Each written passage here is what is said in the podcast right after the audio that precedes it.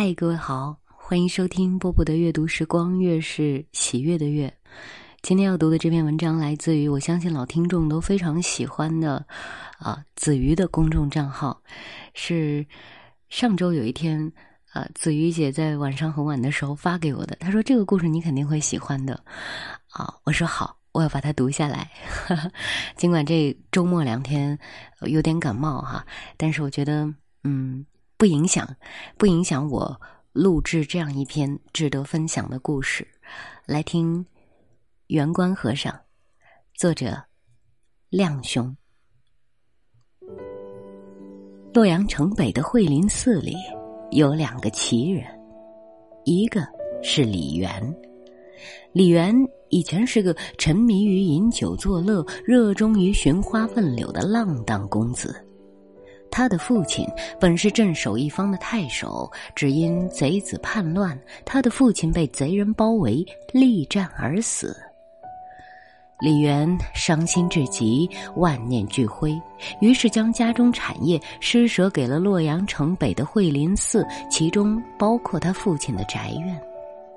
他遣散了府中所有仆人，每天跟着寺庙里的僧人们一起吃饭、念佛、睡觉，几乎断绝了外界联系，过着不是僧人胜似僧人的生活。以前跟着他寻欢作乐的人都叫他败家子儿。另一个是圆官，圆官是慧林寺的和尚，可是他特别喜欢俗世的田园生活。春种秋耕，勤勤恳恳。他也喜欢音律，时常抚琴吹笛，怡然自得。不仅如此，他平时还喜欢做点小生意，放下经书便拿起算盘，拨得噼里啪啦响，因此攒下了不少钱财。洛阳城的人都叫他富和尚。败家子和富和尚似乎走的是两条截然相反的人生路。可是他们两人一见如故，互相视为知音。两人坐在一起，就有说不完的话，聊不完的天儿。他们常常聊得忘记时间，从晚上聊到东方既白。要不是第二天要去大雄宝殿上早课，他们还会聊下去。他们这样亲密的关系，引来了不少流言蜚语。有些人怀疑他们两人关系不当，恐怕是有断袖之嫌；有的只是背地里说，有的当面冷嘲热讽。佛门本是清净之地，传出这种话来，一般人便如万箭穿心，备受煎熬。可是，李元和元官都懒得理会，也不辩解，依然常常点灯夜谈，同席而眠。不在一起的时候，李元依然过着与世隔绝的清静生活，元官依然计算着铜钱白银的进进出出，比世俗的人过得还要世俗。如此三十年后，李元想要出远门走一走，顺便访仙山、寻仙人、挖仙草，最后去四川的青城山、峨眉山看一看，再回来。他将出游的想法告诉元官，元官十分赞同。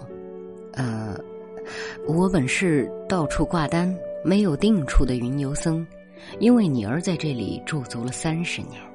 你既然有这个想法，我便跟你一起去吧。”元官说道。李元大喜，说道。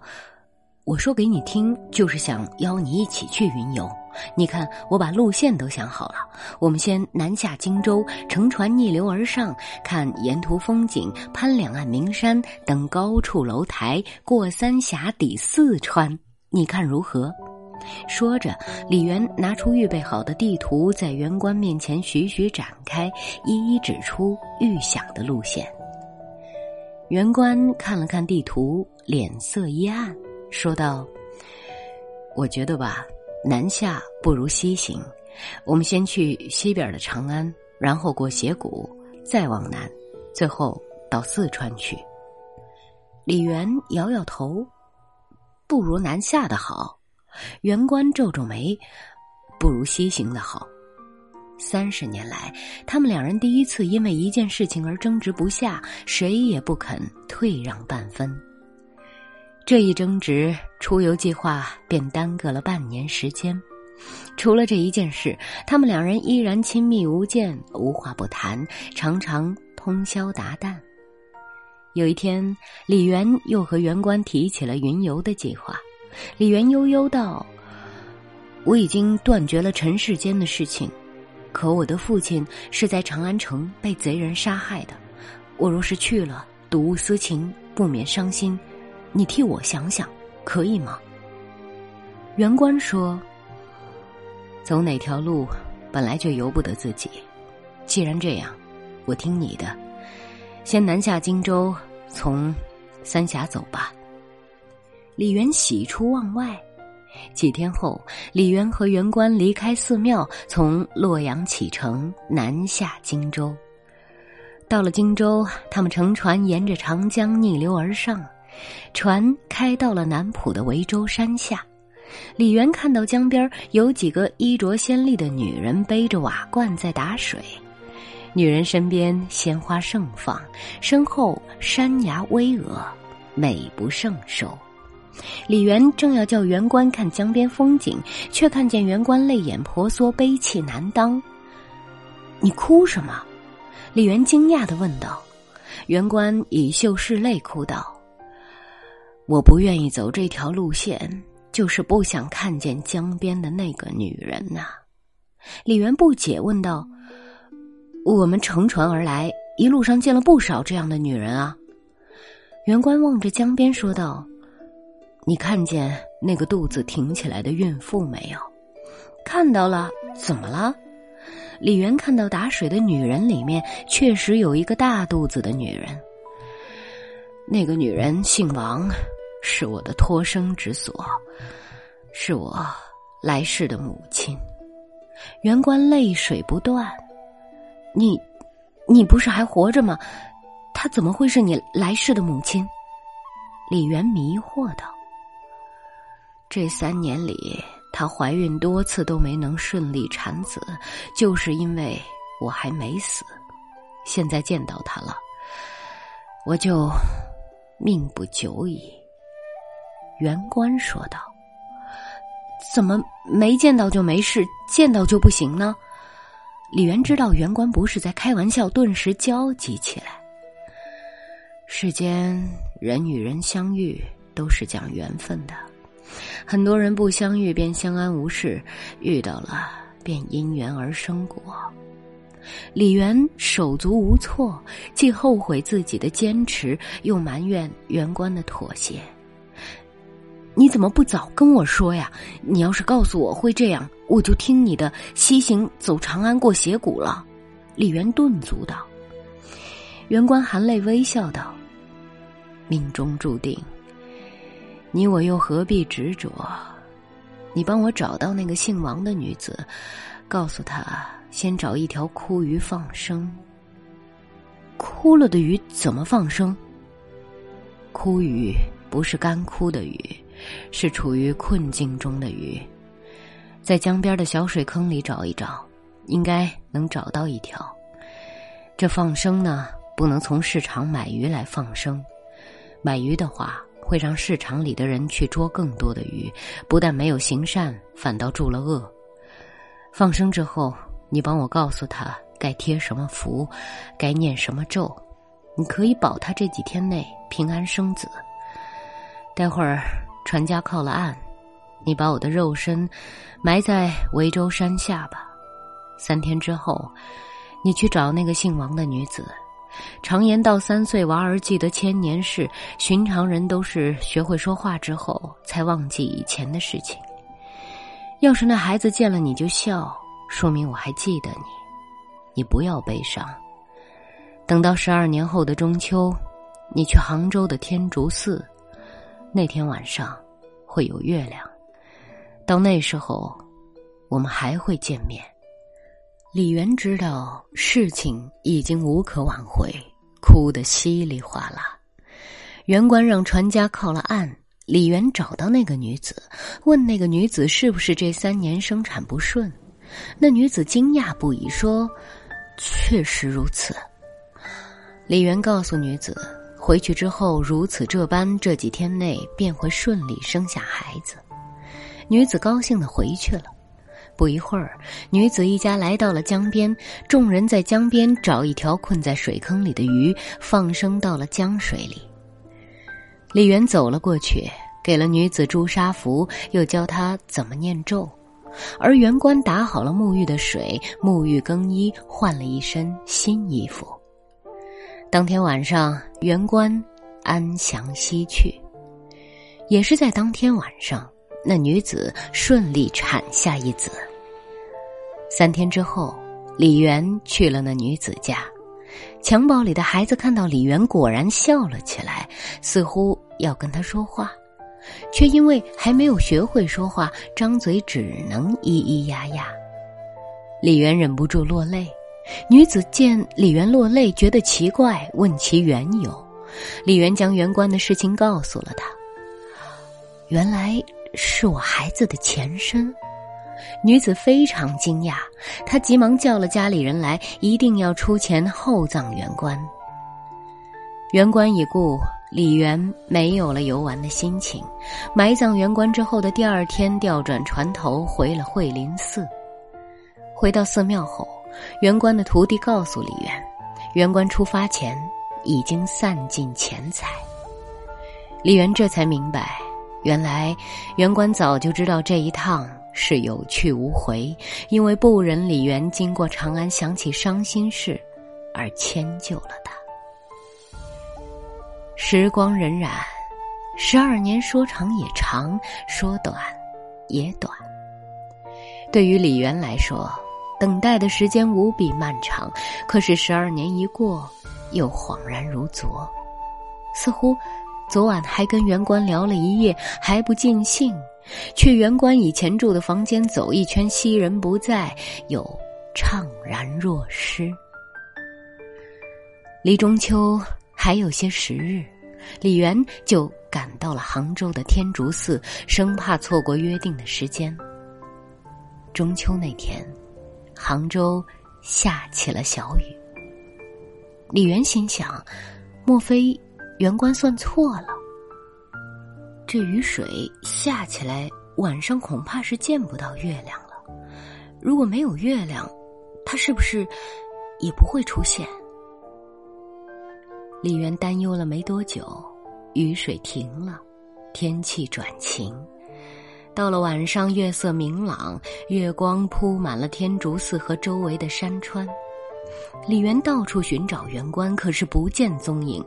李元心想，元官说过，人在学会说话之后，便将以前的事情忘记了。他刚出生时记得我，现在十二年过去了，他未必还记得。这么一想，李元无比失落。就在这时，李元听到悠扬的歌声从葛洪洲那边传了出来，仔细一听。唱的是竹枝词，李元驻足倾听，如痴如醉，歌声越来越近。不一会儿，一头水牛出现了，一个牧童坐在牛背上，牧童身穿短衣，头上挽着两个发髻，眉目之间有几分元官生前的样子。李元确定牧童就是他，走近前去，忐忑试探道：“多年不见，别来无恙？”牧童拽着牛绳，让牛后退了一步。牧童道：“多谢挂念，还好还好。没想到，你还真的在这里等我。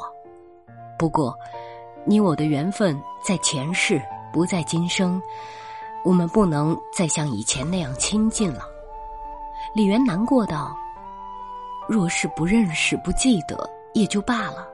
可是你记得我，我知道你。”为什么我们不能像从前那样？牧童目光柔和，敲了敲牛角，说道：“以前便是以前，如今便是如今，前世便是前世，今生便是今生。前世千百次回眸，才有今生擦肩而过。百年修得同船渡，千年修得。”共枕眠。前世的缘分到了今生，大多消解殆尽。今生纵然再亲再爱，来世相逢也可能形同陌路。你看，有的人初次见面便说久仰久仰，今日得见，三生有幸。原来，三生的幸运和缘分，也就换来一面之缘。我今晚与你相约见一面，已然超出了今生的缘分。我们现在属于不同的世界，在不同的道路上，奈何想起从前种种，实在不忍心不见。但是，从此缘尽，我们以后无法再见面了。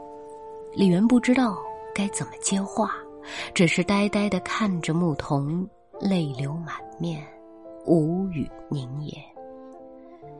李元知道。牧童敲牛角是暗示他不要钻牛角尖了。牧童说完，又唱起了竹枝词。水牛重新迈开蹄子，缓缓前进。歌声响彻山间。水牛走到天竺寺门前时，牧童唱道：“三生石上旧精魂，赏月吟风不要论。”惭愧情人远相访，此身虽异性长存。走过寺门后，牧童又唱道：“身前身后事茫茫，欲化姻缘恐断肠。吴越山川犹已变，却回燕赵上瞿塘。”李渊回过神来时，牧童已经不见了。歌声隐约可闻，细听时却又消失了。好啦，这篇文章就为大家读到这儿，很有意思哈。嗯。这篇故事让我想起余华有一篇小说，就一直觉得很好，但一直不敢给大家读，叫《古典爱情》，也是这样古风的。但是那篇非常的，就如果你晚上听的话，有一点惊悚。哎，那这一篇就不一样，虽然是古风，但不会让你害怕，对吧？然后至于前世今生这一些说法，不管你信不信，我觉得这个故事能够。帮助一些人想开一点儿，对不对？就是可能缘分到此就结束了，不要再去执着，对不对？好了，我是波波啊，今晚就是这样，带着很重的鼻音哈，谢谢你依然听我的节目，晚安喽。当年洁白。羞涩的身材，今日楼台看你红妆粉黛，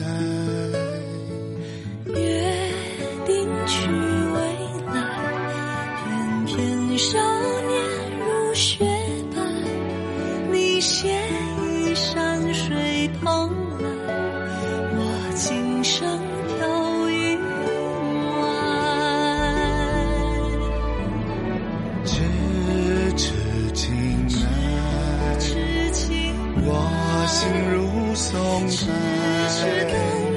曾经沧海，任林中百花开。你是祝英台，偏偏要改了穿戴。那个缠绵